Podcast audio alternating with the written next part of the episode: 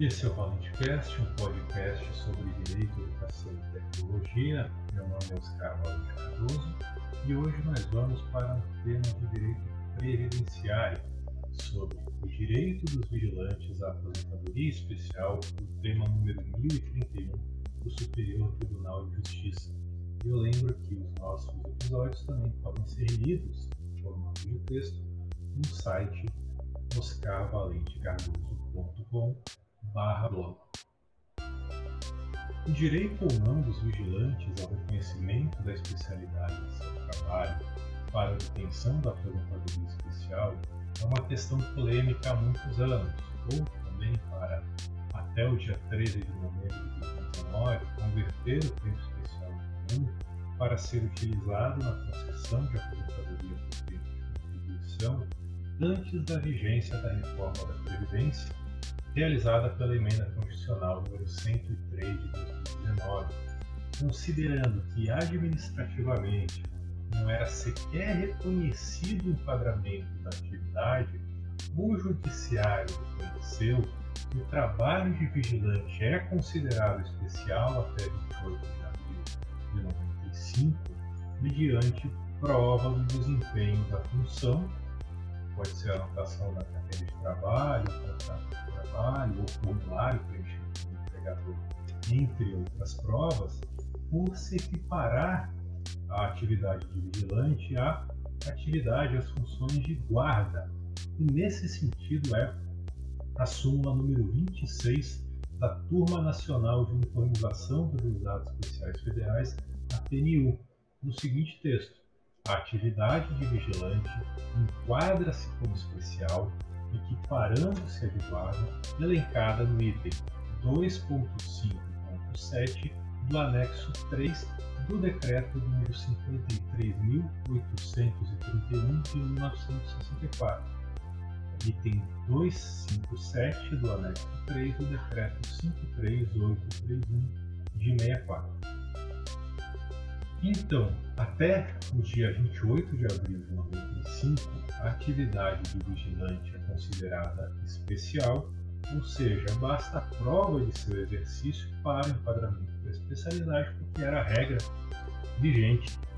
até essa data, era possível apenas com o enquadramento é, da atividade no anexo do decreto ou de um agente nocivo descrito formulário também enquadrado no decreto, já era possível, é, por si só, com base nesse meio de prova, enquadrar a atividade ou com base na atividade ou com base no agente nocivo indicado,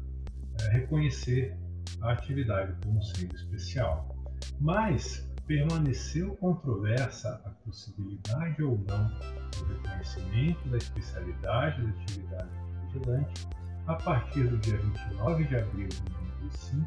e, em caso positivo,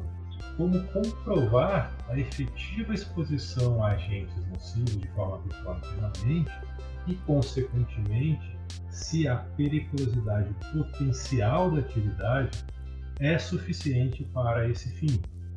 Esse é um problema enfrentado já levou a muitas divergências e idas e vindas na interpretação judicial dos dispositivos legais é, em atividades é, periculosas, como a de vigilante, eletricista e outras, porque um vigilante pode trabalhar armado numa agência bancária durante 30 anos e essa agência nunca é, sofrer um assalto ou ter algum tipo de incidente mais grave. Por outro lado, a gente pode ter um vigilante armado trabalhando em outra agência próxima que tenha assaltos e problemas todos os anos. Só que ainda assim, é, será que esse risco potencial de um dia é, ter a sua vida a perigo, estar, ocorrer risco por causa da sua atividade, é suficiente para enquadrar a atividade como especial? Essa é uma questão que vem trazendo discussões, divisões e decisões conflitantes no Judiciário há muitos anos. O INSS deixou de considerar a atividade de vigilante como sendo especial a partir de 29 de abril de 1995, que foi a data da entrada em vigor da Lei nº 9032 de 1995, que alterou o parágrafo 3 do artigo 57 da Lei 8.213 de 91, parágrafo 3 do artigo 57, para exigir a prova de trabalho permanente, não ocasional e intermitente, condições especiais que prejudiquem a saúde ou integridade física, ou seja, a, a demonstração efetiva da, da exposição a agentes nocivos, o que levou a milhares de processos judiciais sobre o assunto pelos segurados que pretendiam reconhecimento da especialidade da sua atividade é, exercida ainda que em condições perigosas e surgiram duas divergências relevantes no judiciário. Primeira, a possibilidade ou não do enquadramento é, com atividade especial com fundamento na periculosidade da atividade vigilante. Em segundo lugar, a necessidade ou não do porte de arma de fogo no trabalho para a caracterização da periculosidade. Sobre esse assunto,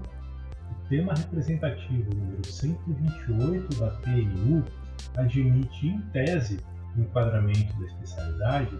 desde que o trabalho seja prestado com porte de arma de fogo e a nocividade seja comprovada por meio de laudo técnico a partir do dia 6 de março de 97. O texto do tema representativo número 28 é o seguinte: é possível o reconhecimento de tempo especial prestado com exposição ao agente nocivo periculosidade na atividade do vigilante em data posterior à vigência do decreto 2152, que é de 97, está considerado como sendo 92 no enunciado do tema 58, é, de 5 de março de 97, desde que laudo técnico ou elemento material equivalente comprove a permanente exposição à atividade nociva como o uso de arma de fogo. No dia 9 de dezembro de 2020, ou seja, mais recentemente, o Superior Tribunal de Justiça concluiu o julgamento do tema número 1031 dos seus recursos repetitivos com a definição da seguinte tese. É admissível o reconhecimento da especialidade da atividade do vigilante com ou sem arma de fogo em data posterior à Lei nº 9032 e ao Decreto 2172 de desde que haja comprovação da efetiva nocividade da atividade por qualquer meio de prova até 5 de março de 97 e, após essa data, mediante apresentação de laudo técnico ou elemento material equivalente para comprovar a permanente e não ocasional nem intermitente exposição a agente nocivo que coloque em risco a integridade física do segurado. Então, o julgamento do tema número 1031 do STJ levou a três regras principais. Primeira, em tese, a atividade de vigilante pode ser enquadrada como especial para fins previdenciários após 29 de abril de 1995, independentemente do porte de arma de fogo. Segunda, a demonstração da especialidade da atividade é condicionada à prova e disposição permanente, não ocasional e nem intermitente, a agente nocivo que coloque em risco a integridade física do segurado. E terceira, e essa caracterização da especialidade depende da apresentação da prova adequada, que pode ser feita por qualquer meio de prova, de 29 de abril de 95 a 5 de março de 97, e por meio de laudo técnico ou do PPP elaborado pelo empregador a partir do dia 6 de março de 97. Esse é um precedente vinculante que deve ser observado em todos os processos previdenciários, judiciais e administrativos sobre a mesma questão. Só que